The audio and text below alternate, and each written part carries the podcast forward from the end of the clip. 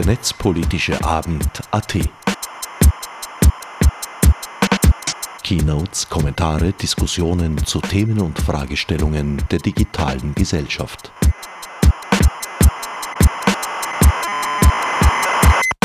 Ich darf euch willkommen heißen zum 57. Netzpolitischen Abend. Der Netzbit ist somit offiziell aus der Sommerpause zurückgekehrt, findet aber leider noch immer nicht ähm, im MetaLab statt, sondern online. Mein Name ist Magdalena Reiter und ich darf heute moderieren. Und beginnen möchte ich mit einem Dank an Faircom, die uns wieder die Videokonferenz über Big Blue Button zur Verfügung stellen. Ein Dank gilt auch an unseren Radiomacher Herbert Knauer und den Freien Radios für die Übertragung der heute entstehenden Sendung. Es sind aktuell das Radio Froh in Linz, die Radiofabrik in Salzburg und Radio Orange in Wien. Ganz kurz zum Ablauf von heute. Wir werden zwei Vorträge hören. Zuerst äh, den Vortrag von Dagmar Grohmann über nicht-binäre Sprachtechnologien und im Anschluss spricht am Lohninger über den Fall Julian H. Außerdem gibt er uns ein kurzes Update zur Umsetzung der EU-Urheberinnenrichtlinie in Österreich. Jeweils nach den Vorträgen habt ihr die Möglichkeit, Fragen an die Speakerinnen zu stellen. Und nach den beiden Talks gibt es wie immer die Möglichkeit, ein eigenes Thema als kurzen Lightning Talk oder als Ankündigung vorzustellen. Ja, soweit zum Organisatorischen. Und nun freue ich mich auch schon, erste Vortragende begrüßen zu dürfen, Dagmar Grohmann. Ähm, Dagmar arbeitet an der Uni Wien als Assistenzprofessorin im Bereich Sprachtechnologie und Computerterminologie. Ähm, die Schwerpunkte in ihrer Arbeit liegen auf maschineller Übersetzung und auf der Extrahierung von Informationen aus Text. Sie hat Mitte September gemeinsam mit KollegInnen von drei weiteren Hochschulen einen Workshop zu genderfairer Sprache und genderfairer Technologie organisiert. Und dabei ging es speziell um maschinelle Übersetzung. Ziel des Workshops war, Strategien für genderfaire Sprache gemeinsam mit drei verschiedenen Communities zu finden einerseits mit Mitgliedern der nicht-binären und queeren Gemeinschaft und andererseits mit ÜbersetzerInnen und zudem mit ExpertInnen maschineller Übersetzung. Und die daraus entstandenen Fragestellungen und die Ergebnisse des Workshops wird uns Dagmar nun vorstellen. Ich darf dir also schon das Wort übergeben. Ja, super. Also vielen Dank, dass ich heute hier unsere Ergebnisse ein bisschen präsentieren darf. Und ich denke, du hast jetzt schon sehr, das sehr, sehr, sehr gut eingeleitet. Das heißt, ich würde jetzt gleich einfach mal direkt starten und den Hintergrund kurz erklären. Also wie wir vermutlich alle wissen, besteht hier ein Zusammenhang zwischen Sprache und Realität. Und das ist eine wechselseitige Beziehung. Das heißt, man kann Sprache nutzen, um Realität zu verändern und Realität verändert äh, Sprache. Es geht in beide Richtungen. Uns hat interessiert, dass äh, Sprache ja auch diskriminierend und verzerrend sein kann. Und wenn das der Fall ist in Sprachtechnologien, dann propagiert sich diese Diskriminierung äh, durch jede Person, die Sprachtechnologien nutzt. Sprachtechnologien sind im Prinzip jede Form der Verarbeitung von gesprochener und geschriebener Sprache in computerisierter Variante, wie beispielsweise die maschinelle Übersetzung. Und das ist eben so das Problem, dem wir uns hauptsächlich gewidmet haben. Wie kann man denn maschinelle Übersetzung für Deutsch verbessern, um auch andere Formen äh, der Geschlechtsreferenzen zu inkludieren und nicht nur männlich-weiblich? Im Moment fokussieren sich die Methoden in der Technik hauptsächlich auf die Möglichkeit, das generische Maskulin aus der maschinellen Übersetzung zu entfernen, in dem weibliche Formen auch vorgeschlagen werden. Und wir sind der Meinung, da gibt es noch mehr, und zwar die genderfaire Sprache. Und da gibt es hauptsächlich zwei Möglichkeiten. Die geschlechtsneutrale Sprache, das heißt, man entfernt Geschlecht einfach vollständig aus Sprache. Und das zweite ist die geschlechtsinklusive Sprache, also alle Geschlechtsbezeichnungen werden inkludiert. Im Deutschen kennen viele, besonders in Österreich, das Gender Sternchen wie in Leserin und Lehrerin im Gesprochenen mit einer kurzen Pause. Es gibt aber auch geschlechtsneutrale Formen, wie beispielsweise die Ens-Form von Hornstein und Sammler vorgeschlagen. Das kommt aus Mensch, also das ist äh, die, ein Bestandteil des Wortes Mensch und stellt sich da in beispielsweise Lesens statt Leser und Leserin und Lehrens statt Lehrer und Lehrerin.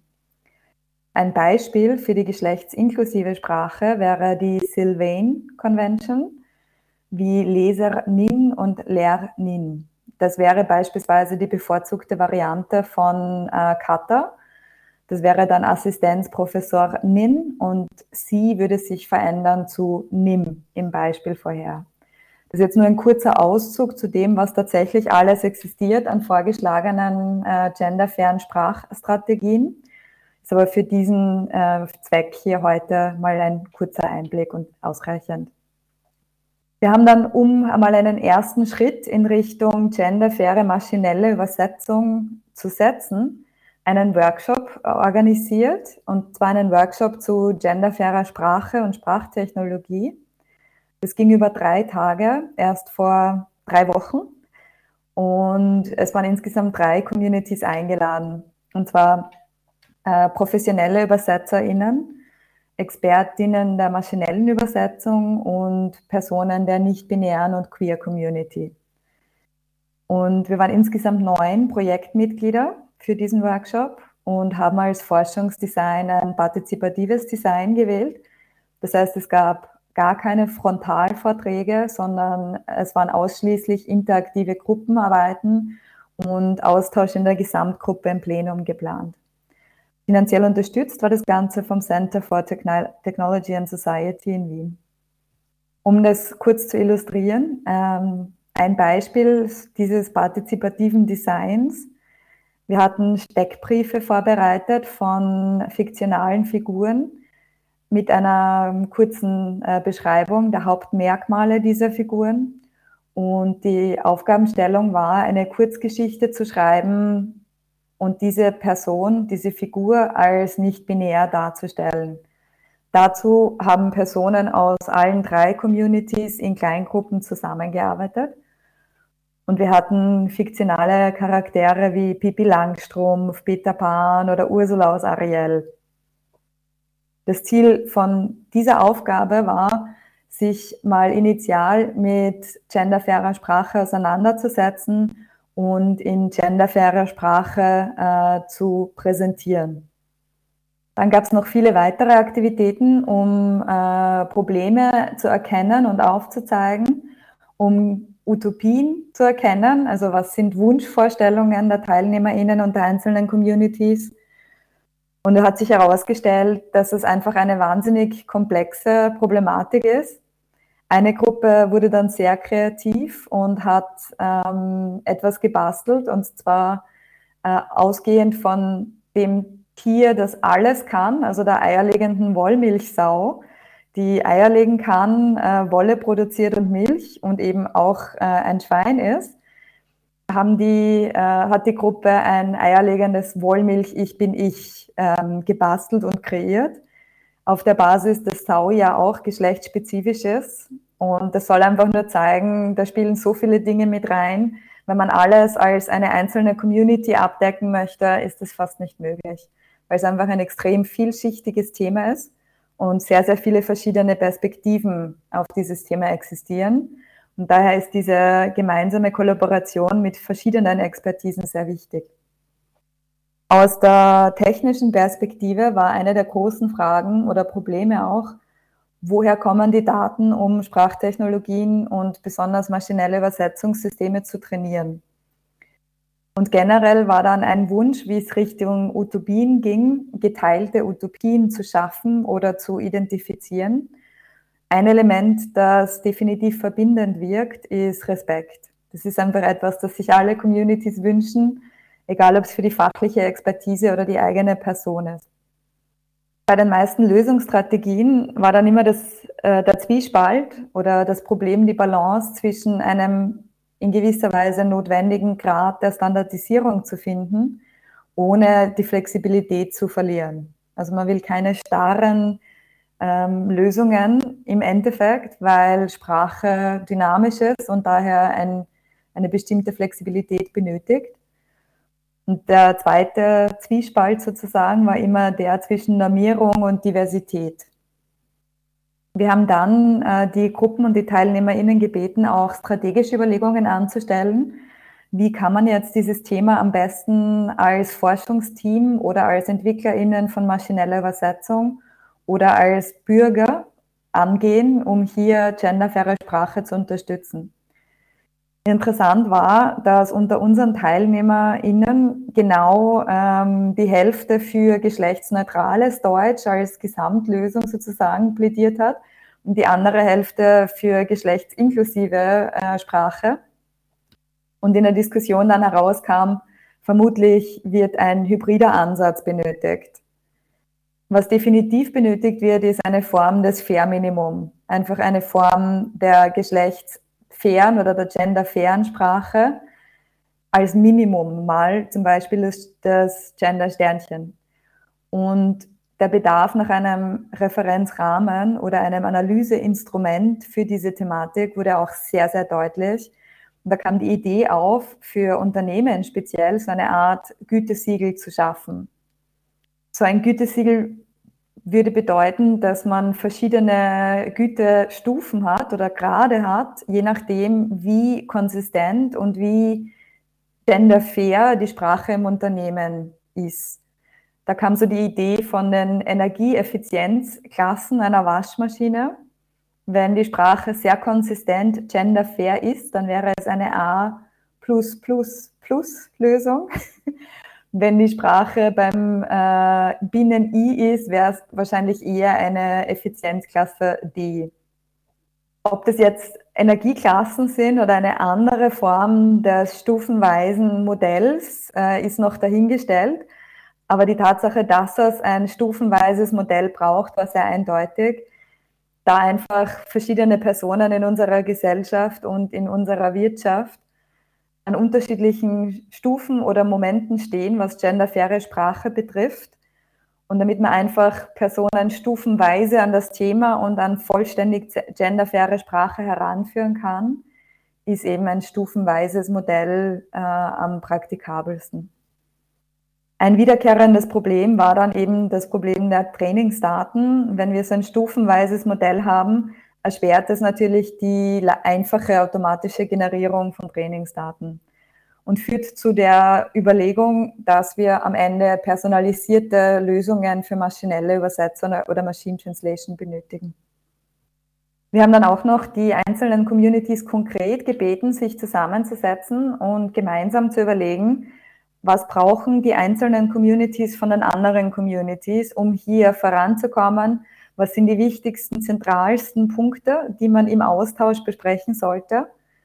Und da war es aus Übersetzungssicht ganz klar, es benötigt ein sehr praktikables und tatsächlich für, den Übersetzer, für die übersetzerische Tätigkeit angepasstes Cheat Sheet, also eine Übersicht, wie denn genderfaire Sprache im Alltag einer Übersetzerin, eines Übersetzers umgesetzt werden kann.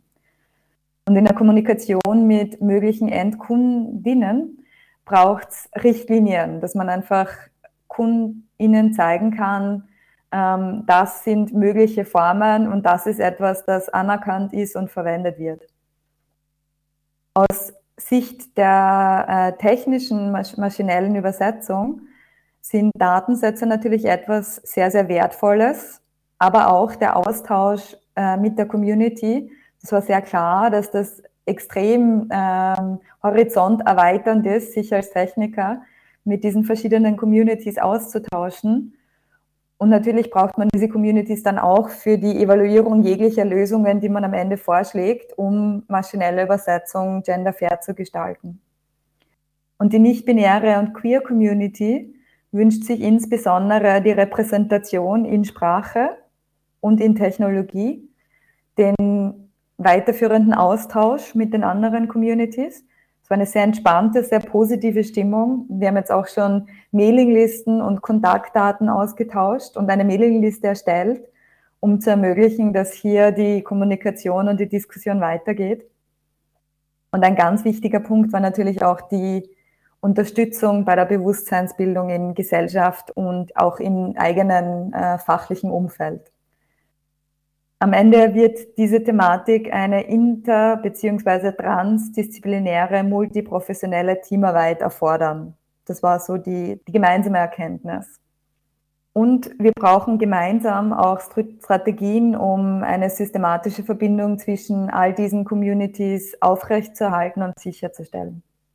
Die nächsten Schritte, die gemeinsam im Workshop identifiziert wurden, waren sehr kreative Ideen zur Öffentlichkeitsarbeit Einerseits werden oft Beispiele oder Beispielsätze zum Thema der genderfairen Sprache zur Verfügung gestellt, aber sehr selten vollständige Texte mit allen grammatikalischen Formen und allen äh, Pronomen, unbestimmten, bestimmten Artikeln, alles, was in der deutschen Sprache im Speziellen gegendert werden kann. Und daher wäre es mal sehr gut, einen längeren Text zur Verfügung zu stellen, die man zwischen den verschiedenen ähm, vorgeschlagenen Strategien einfach wechseln kann, damit man einfach mal sieht, wie schaut denn das aus, wenn man es tatsächlich in einem längeren Text verwendet. Aufgrund des eierlegenden Wollmilch Ich bin Ichs kam auch die Idee auf, ein Kinderbuch mit einer Bastelanleitung für die Jüngsten äh, zur Verfügung zu stellen. Wir werden auch definitiv noch ein Cheat Sheet und äh, mögliche erste Entwürfe für Richtlinien für genderfaire Sprache erstellen. Aber es ist noch nicht so lange her, wir sind noch immer bei der Ausarbeitung der Ergebnisse. Was wir erkannt haben, ist, ist auf jeden Fall sehr wichtig sicherzustellen, dass diese Texte, die am Ende erzeugt werden, auch tatsächlich lesbar sind, wenn sie außerhalb eines genderfairen Kontexts präsentiert werden. Und das ist etwas, das auch unbedingt noch mit äh, Studien mit verschiedensten Personengruppen sichergestellt werden sollte. Und das ist auch etwas, das wir planen, sicherzustellen. Und was wir auch schon begonnen haben, ist eine Vernetzung über den österreichischen und Wiener Raum hinaus mit zum Beispiel dem Verein für geschlechtsinklusives Deutsch in Deutschland, die, wo ein Teilnehmer auch oder ein Teilnehmer, Teilnehmerin, Entschuldigung, auch bei unserem Workshop dabei war und dann freundlicherweise die Ergebnisse bei der letzten Vereinssitzung präsentiert hat. Und weiters war ein äh, Experte der maschinellen Übersetzung aus der Schweiz, ebenfalls bei unserem Workshop, der jetzt auch freundlicherweise schon mal beginnt, dieses Thema in der Schweiz zu verbreiten. Für die maschinelle Übersetzung hatten wir ganz zu Beginn die naive Idee, aus diesem Workshop werden wir mit dieser einen Strategie für entweder geschlechtsneutrales oder geschlechtsinklusives Deutsch rausgehen und können dann schon mal die ersten Lösungen implementieren für genderfaire maschinelle Übersetzung ins Deutsche und aus dem Deutschen. Das ist nicht realistisch. Es war ganz eindeutig, es braucht definitiv eine Lösung, die personalisierbar ist, die anpassbar ist und kontextspezifische Vorschläge für genderfaire Sprache macht.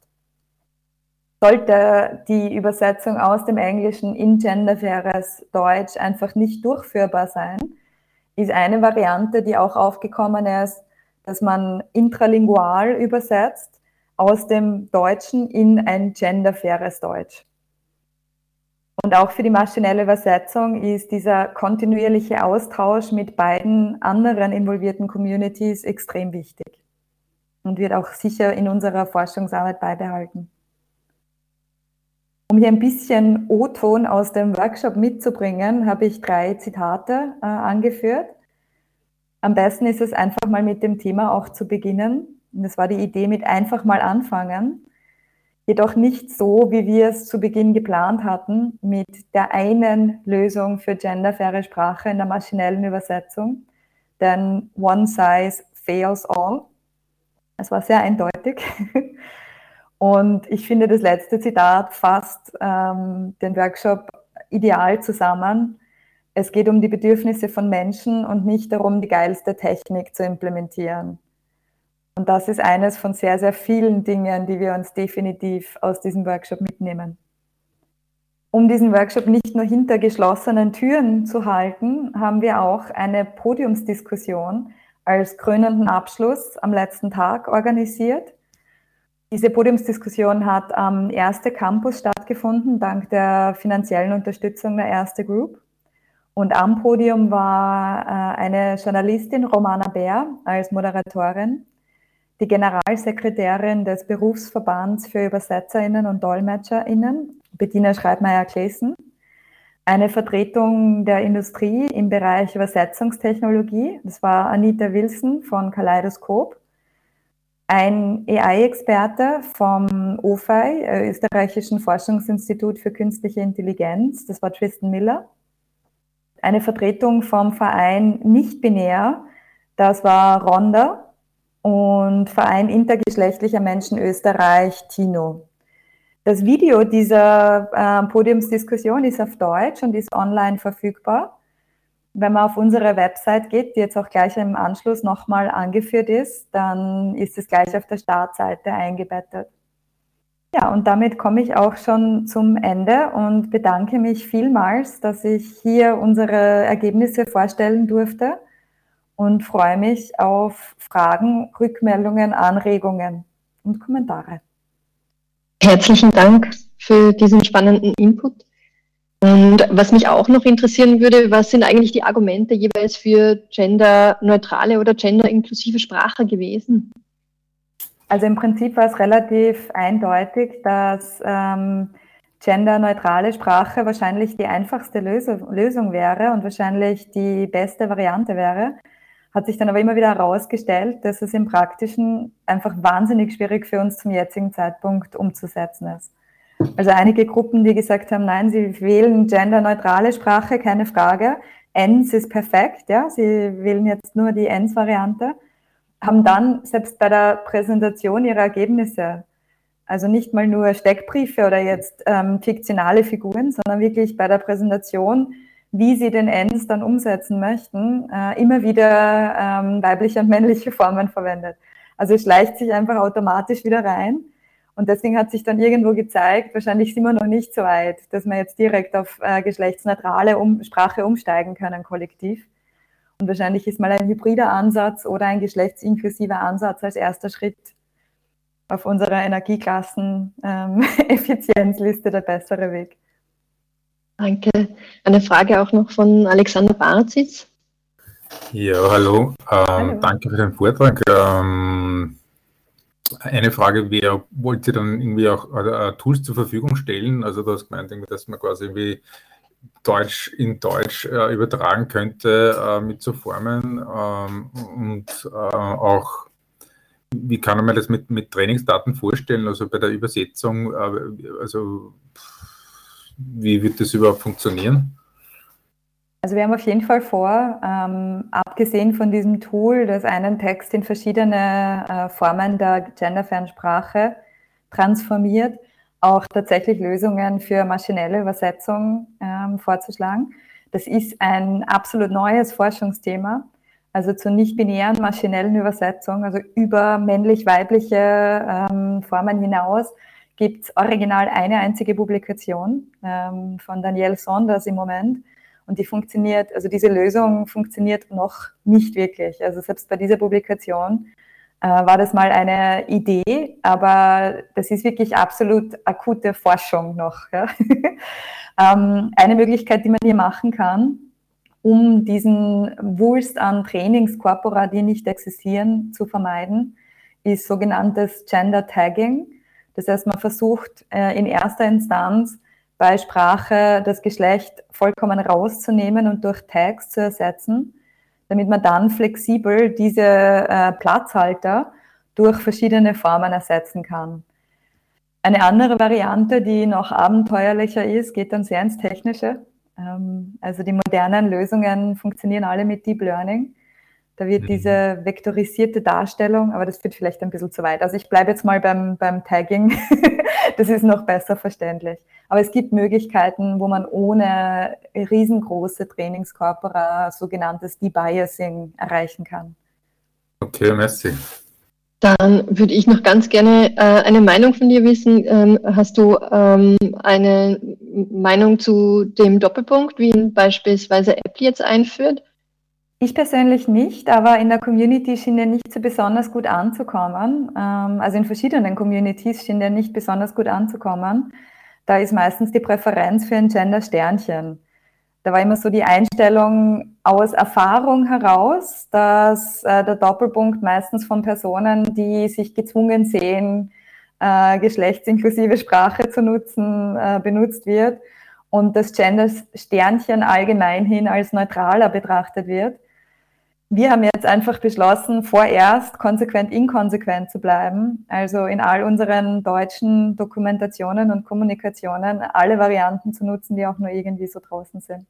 Wie zum Beispiel hier, das Teilnehmis ist kein Tippfehler. Äh, das ist ebenfalls eine vorgeschlagene Variante, wie man genderfaire Sprache gestalten kann. Ja, danke viel, vielmals für diesen spannenden Talk. Wir kommen zum zweiten Talk von Tom Lohninger.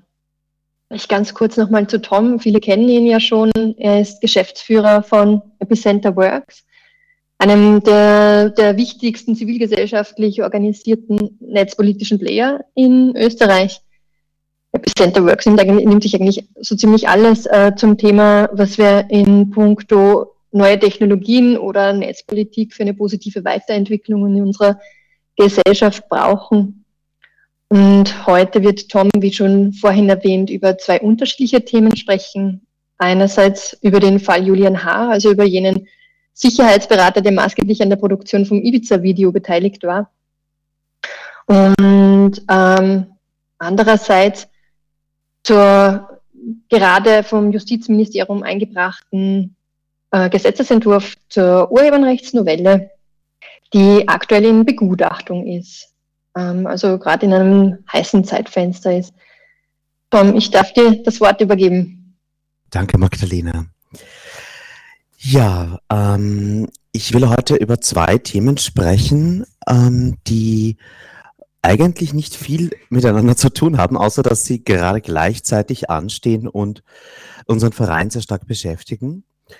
Ähm, das erste ist ähm, der Fall Ibiza, gerade angesichts dem, was diese Woche in der österreichischen Innenpolitik los ist äh, in Bezug auf die Hausdurchsuchungen in der ÖVP-Zentrale, im Bundeskanzleramt und so weiter, sieht man, wie ähm, ja, wichtig diese Frage von ähm, Antikorruptionsarbeit in Österreich ist.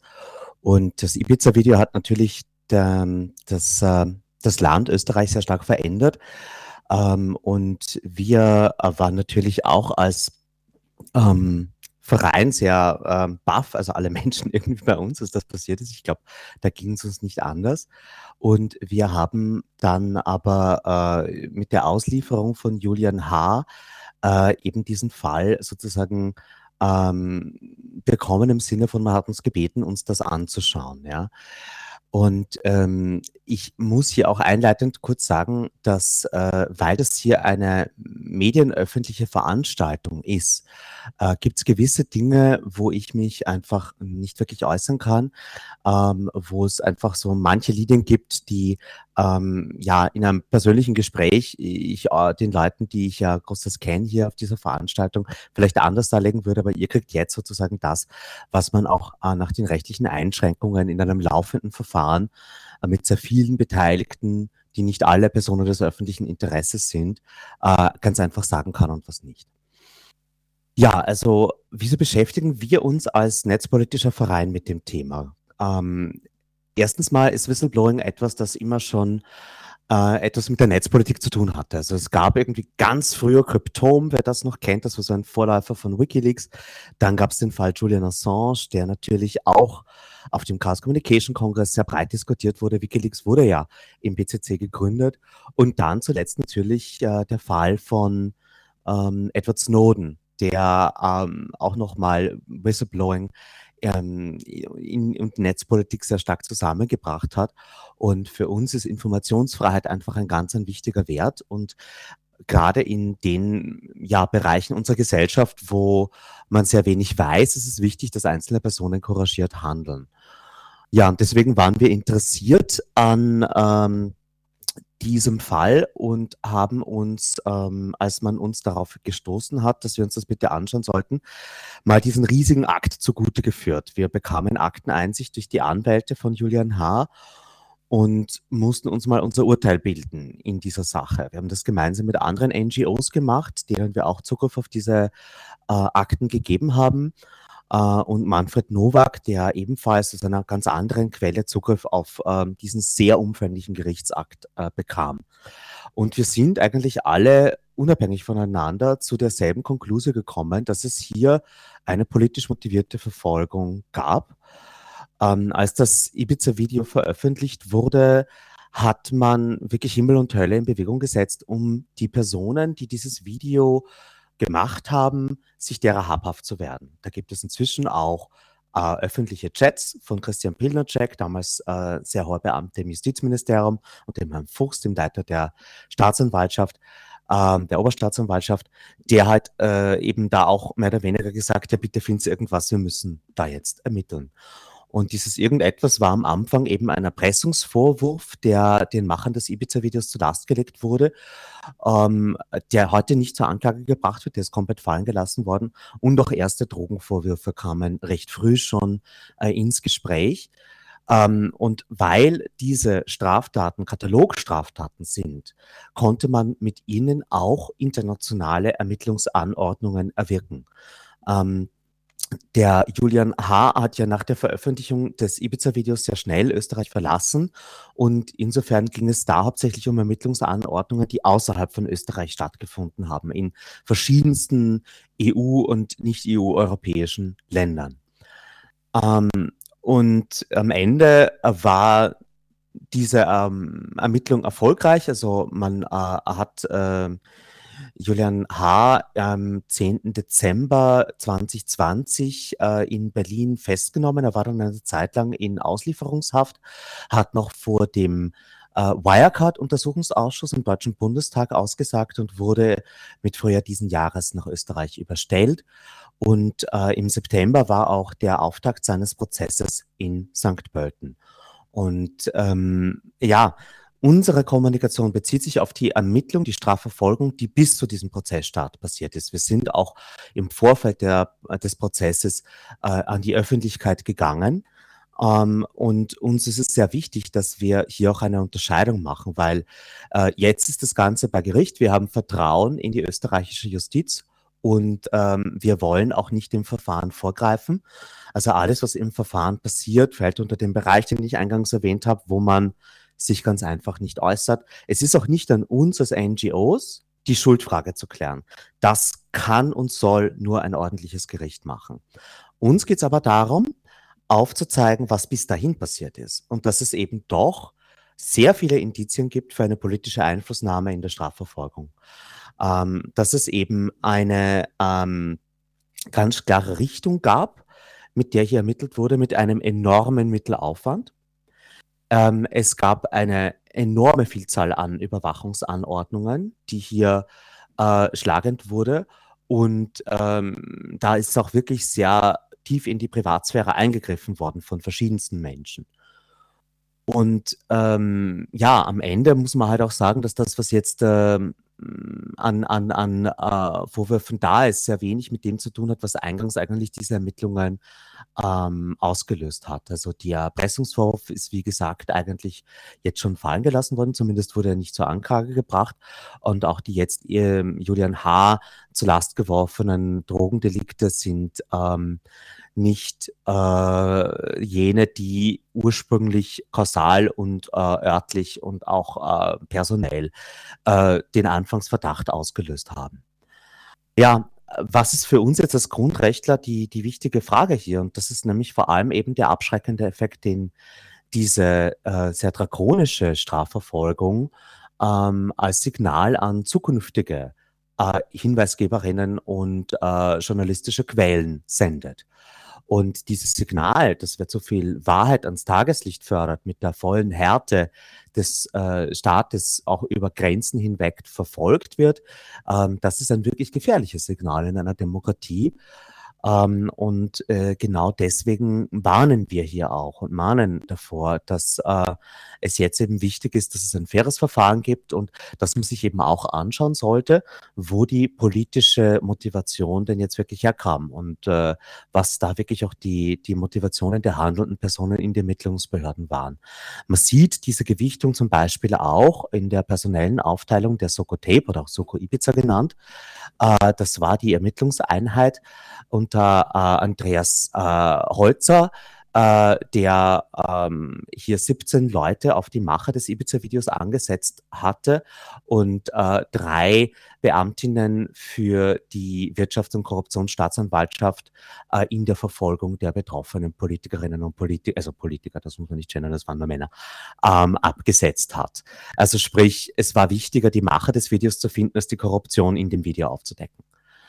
Ähm, und ja, Holzer ist auch insofern äh, relevant, weil er 2015 schon von dem Anwalt äh, ähm, R.M., der ebenfalls als einer der Macher des Ibiza-Videos gilt, ähm, dazu äh, diese, diese Informationen über die eben an, angeblichen Vorwürfe von äh, Korruption und Untreue gegen Heinz-Christian Strache geliefert bekommen hat, aber es da eben keinerlei Aktionen und keine Ermittlungsschritte 2015 gab. Und man sagt von Seiten der Ibiza-Macher, dass es deswegen dann zu diesem Video kam. Und ähm, ja, inzwischen hat äh, Holzer eben die Sokotape geleitet. Ähm, und äh, ja, heute ist er der Chef des Bundeskriminalamtes und war erst vor einigen Wochen wieder in den Medien äh, mit der Aussage, dass er versuchen würde, das ähm, neue Buch von Peter Pilz, äh, das Regime Kurz, einziehen zu lassen. Und das Einziehen eines Buches ist natürlich etwas, das in einer Demokratie äußerst unüblich ist und unüblich ist und eigentlich mit, mit Demokratie und Informationsfreiheit nicht einhergeht, ähm, weil einfach das Veröffentlichen von Büchern unter die Meinungsfreiheit fällt. Aber gut, ähm, äh, ganz wichtig ist, wir haben das natürlich eben nicht alleine gemacht. Epicenter Works hat sich da sicherlich maßgeblich darin beteiligt, aber wir waren von Anfang an mit Amnesty International Österreich abgesprochen. Article 19, die globale ähm, Meinungsfreiheitsorganisation, äh, war sehr stark beteiligt. Blueprint for Free Speech ist eine enorm tolle Organisation in London, die uns sehr geholfen hat, äh, die explizit sich mit dem Whistleblowing-Bereich beschäftigt. Whistleblowing International Network ist äh, deren europäisches oder internationales Netzwerk Center for Investigative Journalism, Global League Civil Liberties Union Europe, das Wiener Forum für Demokratie und Menschenrechte ist die Organisation von Manfred Nowak und auch die Electronic Frontier Foundation, die globale netzpolitische NGO, hat sich uns hier angeschlossen. Und einige andere, mehr wie Reporter ohne Grenzen, Schweizer, slowenische Organisationen oder äh, die größte amerikanische Whistleblowing-Organisation GAP oder Global Witness. Ähm, Entscheidend ist auch, und das ist vielleicht auch gerade hier in diesem Rahmen diskussionswürdig, ist, dass wir nicht nur eine Aussendung rausgegeben haben, sondern auch wirklich die Akten veröffentlicht haben. Also ganz nach dem Motto von Netzpolitik.org, uns liegen die Akten nicht nur vor, sondern wir veröffentlichen sie auch, haben wir aus diesem enormen Akt 442 Seiten raus extrahiert und diese anonymisiert. Das war ein enormer Aufwand über mehrere Monate.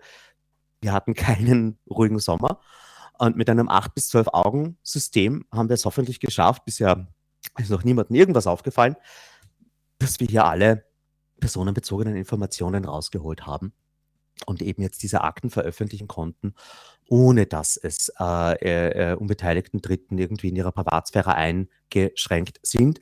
Es gibt insgesamt 27 Beilagen, die seit September veröffentlicht sind auf unserer Website. Die erste Beilage sind alle Ermittlungsanordnungen, also die Überwachungsmethoden, die eingesetzt wurden. Und die 27. ist die Anklageschrift. Ähm, die erste Beilage ist deswegen auch spannend, weil man da halt sieht, was so eingesetzt wurde äh, vom österreichischen Staat. Und das sind halt Funkzellenauswertungen, IMSI-Catcher, Fluggastdatenbeauskunftungen über zweieinhalb Jahre, die wahrscheinlich tausende Menschen betreffen. Ähm, es sind Hausdurchsuchungen, Kontoöffnungen, Serverbeschlagnahmen und so weiter gemacht worden äh, in einem sehr großen Umfeld, also nicht nur bei den Betroffenen über das Video selbst. Ähm, insgesamt hatten wir äh, in den ersten zwei Wochen, so lange haben wir gezählt, 18 Medienberichte in elf Ländern über das ganze Thema. Also das war von Guardian bis Washington Post eigentlich überall. Und äh, hat sicherlich auch dazu geführt, dass dieser Fall äh, jetzt so ähm, stark in der medialen Öffentlichkeit steht, dass es einfach auch ähm, für uns wichtig ist, dass ähm, man jetzt hier alle Fakten mal im Gerichtsprozess auf den Tisch bringt. Also uns ist auch wichtig, dass den Beweisanträgen stattgegeben wird, sodass wirklich in Kenntnis aller Fakten dann ein Urteil gefällt werden kann. Das ist deswegen wichtig, weil es äh, vor allem von der Verteidigung Beweisanträge gab, die während dem Ermittlungsverfahren gestellt wurden, die die Soko-Tape einfach nicht angenommen hat. Also das sind Dinge, wo man gebeten hat, doch bitte dieses und jenes sicherzustellen, weil es laut Verteidigung entlastend gewesen wäre und dem ist man nicht nachgekommen. Und wir glauben, dass es spätestens jetzt im Hauptver in der Hauptverhandlung wichtig ist, dass mal wirklich alle Fakten auf den Tisch kommen. Ähm, zuletzt auch noch irgendwie der Verweis auf die EU-Richtlinie zum Schutz von Whistleblowerinnen, äh, Hinweisgeberinnen im Deutschen. Ähm, die sieht vor, dass jedes Land eine Anlaufstelle für Hinweisgeberinnen machen soll. Diese äh, ist einerseits eine staatliche Stelle, aber auch bei Gemeinden über 10.000 Einwohnerinnen und Betrieben über 50 Mitarbeiterinnen vorgesehen. Ähm, das Ganze dient dazu, um äh, Rechtsverstöße zu ahnden, um diese, die Möglichkeit zu schaffen, dass äh, Missstände auch ähm, abgestellt werden. Und das Ganze hat natürlich Garantien der Anonymität für die Hinweisgeberinnen, Straf- und zivilrechtliche Immunität und zum Beispiel auch ein Verbot von Vergeltungsaktionen. Ähm, es gibt da einigen Umsetzungsspielraum. Äh, für uns ist ganz wichtig, dass Hinweisgeberinnen die freie Wahl haben, ob sie sich an die internen Stellen wenden, an die staatlichen Stellen oder wirklich direkt zu den Medien gehen. Und äh, in all diesen Fällen sollten sie diese straf- und zivilrechtlichen Immunitäten und Garantien haben. Zuständig für die Umsetzung in Österreich ist Arbeitsminister Kocher, ähm, weil es hier natürlich auch ganz stark um Arbeitsrecht geht.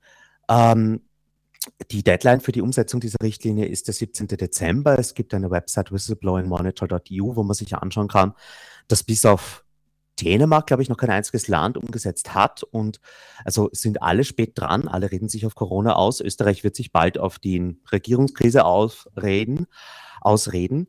Aber äh, ja, noch ist äh, dieses Gesetz in Planung und je nachdem, wie lange wir noch eine Regierung haben werden, äh, sehen wir das auch umgesetzt oder nicht, nachdem es eine EU-Richtlinie ist ist es nur eine Frage der Zeit, hoffe ich, dass wir ein sauberes Gesetz sehen.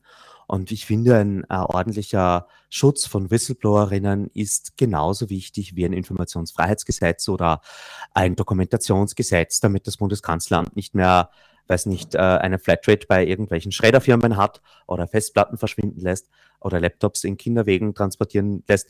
Ähm, also äh, es ist ein Baustein, finde ich, um diesen strukturellen Missständen, die wir in Österreich inzwischen alle zur Genüge kennen, denen zu begegnen. Ähm, das war es eigentlich auch, glaube ich, jetzt mal soweit. Ah, na, ein Punkt natürlich noch. Nächste Woche, am 13. No äh, Oktober, am Mittwoch, geht das Verfahren äh, gegen Julian H. in St. Pölten weiter. Und äh, es wird dort äh, dann äh, eine Reihe von Zeuginnen und Zeugen geben, die geladen sind, äh, sowohl äh, Belastung wie Entlastungszeugen. Und äh, ich rechne nicht damit, dass es Mittwoch kommende Woche schon zu einem Urteil kommt. Ich glaube, dass dieses Verfahren noch länger gehen wird und sich vielleicht auch noch ins nächste Jahr ziehen wird. Ja. Genau, letzter Punkt. Wir sind natürlich vor Ort. Äh, Epicenter Works macht Prozessbeobachtung und äh, wir werden da im Gerichtssaal sein und sehr genau beobachten, was davon stattgeht. Gut, das war's mit dem Fall Julian Hart und zur Urheberrechtsnovelle. Und ich weiß, ich bin wahrscheinlich schon über der Zeit. Ja, ich bin genau über Zeit. Super, dann mache ich das sehr schnell. Ähm, also, die Urheberrechtsnovelle der EU haben wir äh, in den letzten Jahren ja massiv diskutiert. Ist 2015 vorgestellt worden von Günther Oettinger, Digitalkommissar der Herzen ist dann im Europaparlament unter massivem Protest der europäischen Zivilgesellschaft leider so beschlossen worden, wie wir es befürchtet haben.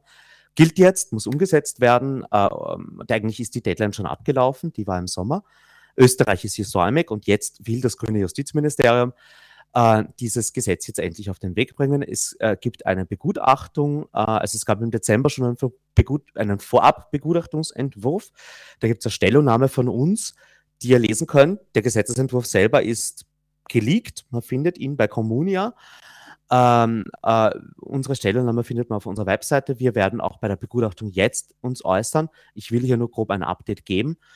Äh, in aller Kürze, das Ganze ist eine EU-Richtlinie, also es muss umgesetzt werden. Es gibt zwei problematische Artikel aus unserer Sicht, über die ich jetzt hier sprechen werde. Es gibt aber auch andere positive Dinge in dem Bereich Archive, freies Wissen, wo es äh, Verbesserungen gibt, die ordentlich umgesetzt werden müssen. Äh, da verweise ich aber an die Kolleginnen und Kollegen, die teilweise, glaube ich, hier auch im Call sind, die sich da besser auskennen als ich. Für uns gibt es zwei Artikel, die relevant sind. Das eine ist Upload-Filter, also Artikel 17 der EU-Richtlinie, früher mal Artikel 13. Ähm, und bei diesen Upload-Filtern ist es zum Glück so, dass man zwei Punkten gefolgt ist, die wir gefordert haben, nämlich Preflagging und Bagatellgrenze. Ich kann als jemand, der einen Inhalt upload, uploadet, also hochlädt zu einer Plattform, schon beim Hochladen sagen, das ist eine Parodie, das ist ein Zitat. Das fällt unter die Bildungsausnahme. Und dann ist eine etwaige Urheberrechtsverletzung dort eigentlich auch nichts, das die Plattform ahnden sollte. Also sprich, ich kann von vornherein den Kontext eines Werks mitgeben, den der Filter natürlich nicht kennt, weil ein Computer keinen Witz versteht, weil der Computer nicht weiß, was ein Pastiche oder eine äh, Karikatur ist. Das kann ich als, als Mensch dem Computer sagen, wenn ich uploade. Das ist gut, das war eine Forderung von uns. Das zweite ist eine Bagatellgrenze, über die Höhe wird noch gestritten. Da geht es um wenige Sekunden, Minuten oder Kilobyte, ähm, in dessen Umfang ein Werk äh, eben jetzt in der Form ähm, dann eben nicht automatisiert von einem Filter gelöscht werden kann. Das heißt konkret, 30 Sekunden von einem Video kann ich in ein anderes Video reinpacken und auch wenn das kein Zitat ist, fällt es unter die Bagatellgrenze und wird nicht automatisiert gelöscht. Äh, das ist insofern, also es ist einerseits ein Schutz äh, für die Meinungsfreiheit, weil ähm, äh, solche kleinen Ausschnitte eigentlich nicht ins Gewicht fallen. Und zweitens ist es äh, auch eine Anerkennen, dass es technische Limitierungen solcher Filter gibt. Weil wenn ich jetzt wirklich so kleinste Ausschnitte von zehn Sekunden miteinander vergleiche, kleiner der Ausschnitt ist eines Bildes, eines Textes, eines Videos, eines Audiomitschnitts, umso höher ist die Wahrscheinlichkeit von False Positives, von falschen Takedowns, weil der Filter fälschlicherweise glaubt, das ist dasselbe. Also so eine Melodie wie da, da, da ist ver leichter verwechselbar, als wenn ich eine ganze Symphonie spiele. Das sind die positiven Sachen. Ein großer negativer Punkt, Earmarking. Earmarking bedeutet, dass auch die ähm, Inhaber von Urheberrechten äh, dass, äh, die Möglichkeit haben, Dinge zu flaggen, zu pre-flaggen und äh, dass sie zum Beispiel sagen können, das ist kommerziell besonders wertvoller Content und der soll von allen Schutz für die Meinungsfreiheit ausgenommen sein. Ähm, das ist etwas, das wir hoch problematisch finden. Das ist auch etwas, das der ähm, äh, Generalanwalt des Europäischen Gerichtshofs äh, super problematisch findet. Der hat nämlich in dem EuGH-Verfahren, das Polen gegen diese EU-Urheberrechtsrichtlinie angestrebt hat, das gerade verhandelt wird, äh, in seiner äh, Opinion, seiner Stellungnahme schon auf dieses Earmarking Bezug genommen und gesagt, das geht eigentlich gar nicht. Diese Idee kommt von der EU-Kommission, von dem Kabinett von Thierry Beton, dem Digitalkommissar, der aktuell im Amt ist, und ist dem Vernehmen nach auf massiven Lobbydruck äh, von den Franzosen in letzter Minute noch einverhandelt worden. Und äh, ist aus unserer Sicht etwas, das ganz klar gegen die Richtlinie verstößt und das einfach ein, wiederum die Gefahr von Uploadfiltern komplett ignoriert. Ähm, ja, hier ist noch ein letzter Punkt, vielleicht den ich da noch sagen sollte. Wenn ein äh, Rechteinhaber sich falsch verhält und zum Beispiel äh, Dinge runternehmen lässt aus dem Internet und löschen lässt von Plattformen, die gar nicht seinem Urheberrecht entsprechen, die eigentlich legal gewesen wären, dann gibt es überhaupt keine Konsequenzen. Da gibt es in vielen anderen nationalen Umsetzungen schon Ansätze, dass du eben als äh, Urheber, der dieses mächtige Instrument des Takedown-Requests missbräuchlich verwendest, dafür auch zur Verantwortung gezogen wirst. Solche Safeguards gibt es in Österreich überhaupt nicht. Und man muss auch leider sagen, die Handschrift eines grünes, grünen Justizministeriums sehe ich in diesem Entwurf nicht. Das finde ich auch sehr traurig, insbesondere weil Justizministerin Alma Sadic sich äh, eigentlich damit gerühmt hat, bevor sie Ministerin wurde, dass sie Uploadfilter auch ziemlich schlimm findet. Also ähm, da würde ich Sie gerne an Ihre eigenen Wörter erinnern. Zuletzt Leistungsschutzrecht da für Presseverlegerinnen. Das ist ein neues äh, geistiges Eigentum, was geschaffen wird, was das Verlinken auf Nachrichteninhalte äh, lizenzpflichtig macht. Also das, äh, kurze, das Anzeigen kurzer Ausschnitte von Artikeln äh, wird hier lizenzpflichtig und äh, das ist etwas, das muss man jetzt umsetzen, das steht so in der Richtlinie, aber Österreich hat hier etwas getan, das die Recht Richtlinie eigentlich explizit verbietet, nämlich eine Verwertungsgesellschaftspflicht eingeführt. Also ich kann nicht selber als Medium entscheiden, was mit meinen Inhalten passiert, sondern eine Verwertungsgesellschaft nimmt die Rechte für mich wahr.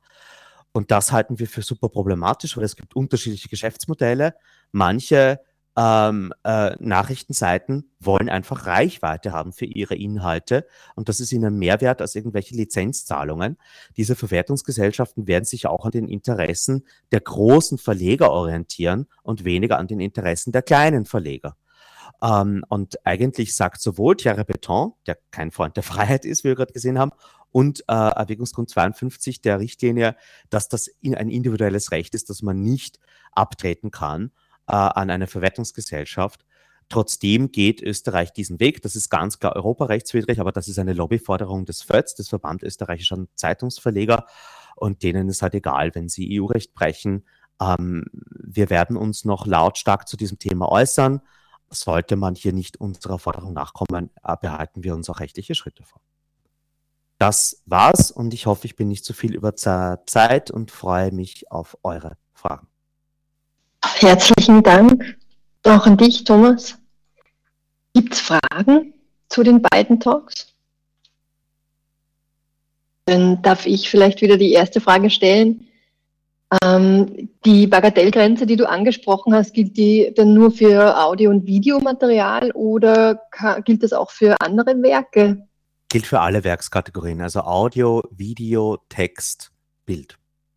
Großartig. Mhm. Super. Wohlgemerkt, das ist also diese Bagatellgrenze, weil das Wort manche Leute ein bisschen stört.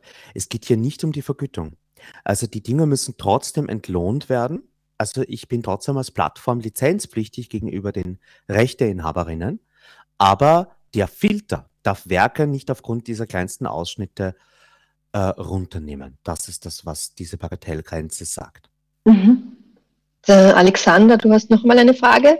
Yes. Ähm, Ausnahmen für, äh, oder wie, wie ist jetzt äh, die Formulierung für große Plattformen oder ist das da jetzt äh, eins zu eins umgesetzt, das Wording äh, der Richtlinie, was jetzt Ausnahmen betrifft?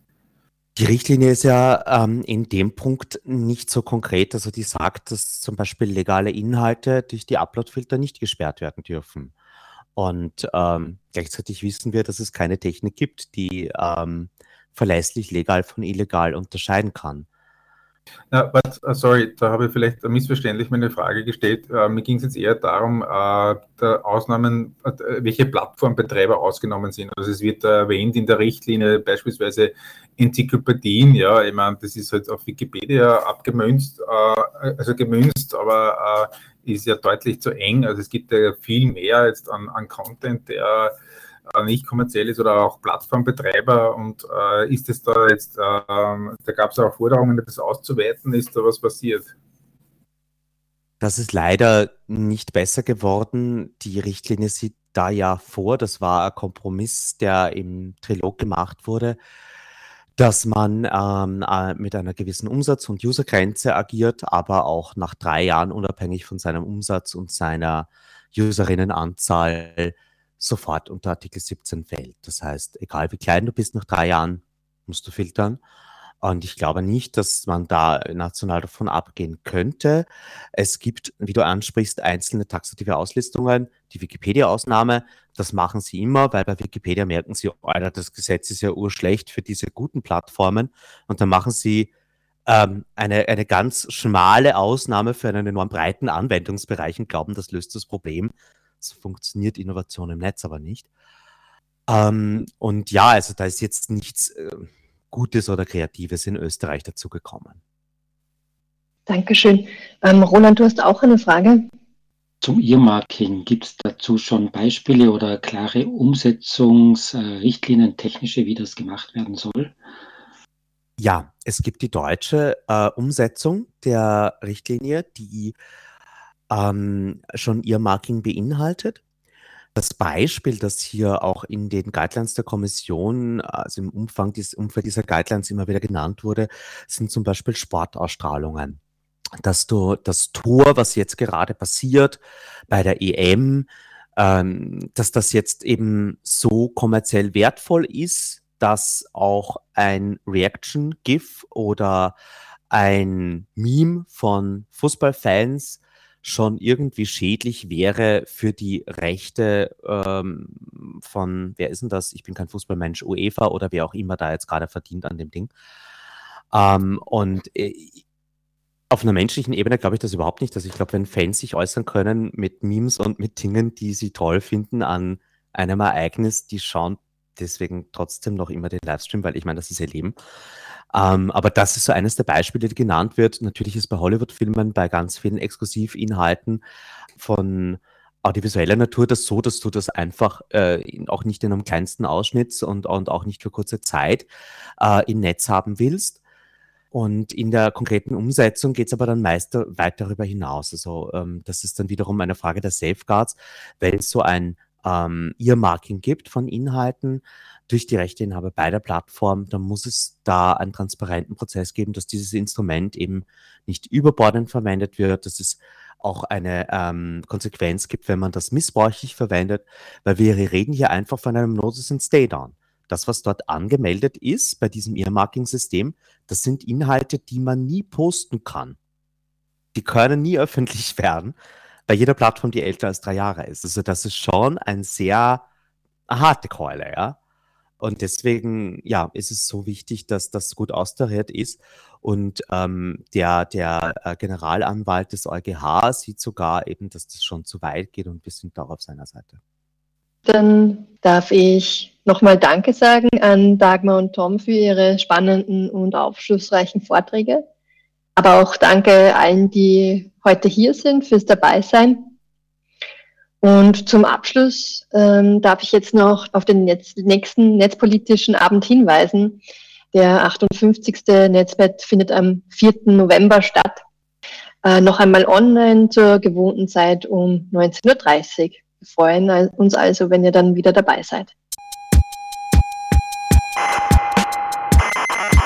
Sie hörten Mitschnitte vom Netzpolitischen Abend AT. Details und Programmvorschau im Internet unter netzpolitischerabend.wordpress.com. Gestaltung der Sendung Herbert Gnauer.